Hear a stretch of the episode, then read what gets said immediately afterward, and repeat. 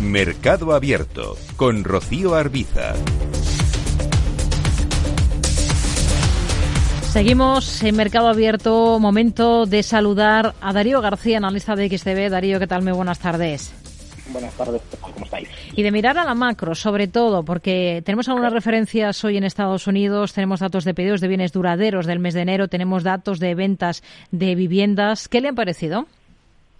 Eh, pues han tenido un dato, han mostrado todavía un incremento de, la fortaleza ¿no? que tiene la economía estadounidense y a pesar de que este dato lo que debería haber reflejado, al igual que otros datos que fueron muy fortalecidos de la semana pasada, una apreciación del dólar bastante importante, parece que hemos visto una venta masiva, a pesar de que estos pedidos de bienes duraderos y los contratos de viviendas lo que están reflejando es todavía una fortaleza en el consumidor estadounidense bastante importante, aunque también sabemos que por la el, modelo de, economía que tiene Estados Unidos basado en el crédito puede que hasta que no se corte literalmente el grifo por parte de las entidades financieras o que cubran potencialmente posibles impagos futuros, no veremos un freno a este comportamiento que aún así, bueno, pues siguen mostrando que queda mucho recorrido por delante y que algunos miembros, como el último que hemos conocido de la Reserva Federal, apunta a tres alzas adicionales de 25 puntos básicos antes de que empiece el mes de agosto.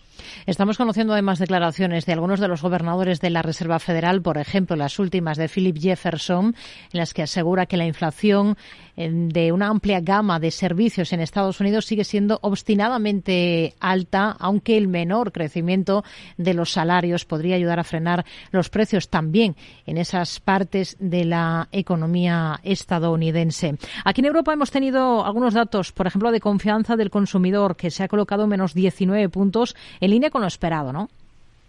Sí, el término general de la confianza del consumidor en línea con lo esperado no ha generado mucho movimiento, pero si vemos el resto de publicaciones macro de la eurozona, han sido bastante malos. Por un lado, hemos visto el sentimiento en el ámbito económico de febrero que ha caído más de 10 más de de, un punto completo desde los 100,9 que se esperaba a los 99,7. De hecho, ha caído por debajo del dato anterior.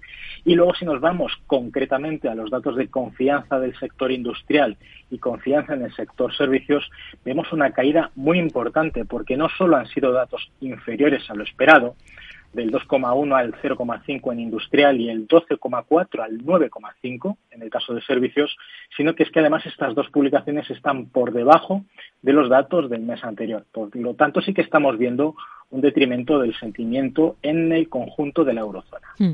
Hoy estamos viendo cómo el euro está recuperando algo de terreno frente al billete verde estadounidense, tratando de acercarse de nuevo a esa cota de 1,06.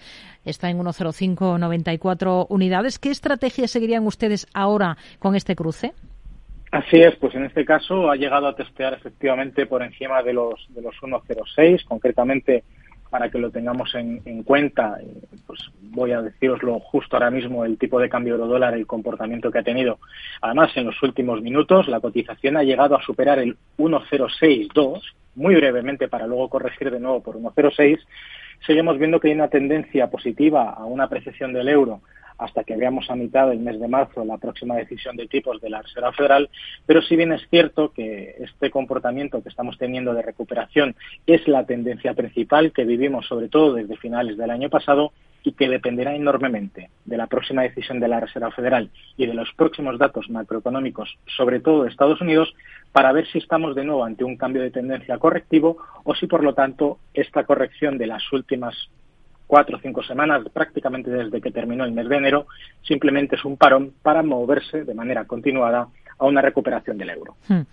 Hoy hemos escuchado también declaraciones del gobernador, el que va a ser el próximo gobernador del Banco de Japón, Kazuo Ueda, señala que tiene ideas sobre cómo el Banco Central podría salir de su estímulo masivo, pero un cambio hacia una política más estricta solo se produciría, dice, cuando la inflación tendencial del país aumente eh, significativamente. No sé cómo debemos interpretar eh, estas declaraciones de UEDA. Sí, pero no. Hay que esperar ese cambio del BOG.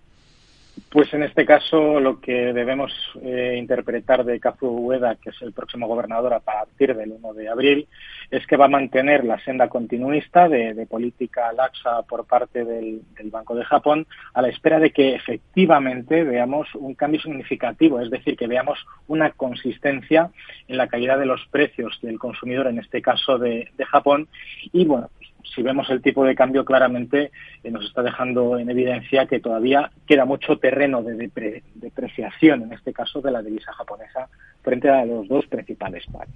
¿Qué, expectativas barajan ustedes para el yen ahora mismo? Pues en este caso, tanto para el euro como para el dólar, en donde el yen en este caso es la divisa cotizada, seguimos viendo una depreciación constante. El yen en este caso frente al euro ha rozado hoy la cota de los 144 yenes y medio frente al euro, que además es una zona de resistencia importante que si consigue romper podríamos ver de nuevo una depreciación continua hasta los 146 y en el caso del dólar estadounidense lleva estable en torno a los 136 y 136 y medio las últimas dos jornadas desde los máximos vistos el pasado jueves de la semana pasada y en un contexto similar, zona de resistencia que dependerá enormemente más de lo que hagan los otros bancos centrales porque no hay pistas claras de que el Banco de Japón vaya a cambiar su política. Darío García, analista de XTB, gracias por su análisis con nosotros. Muy buenas tardes. Un placer, hasta la próxima.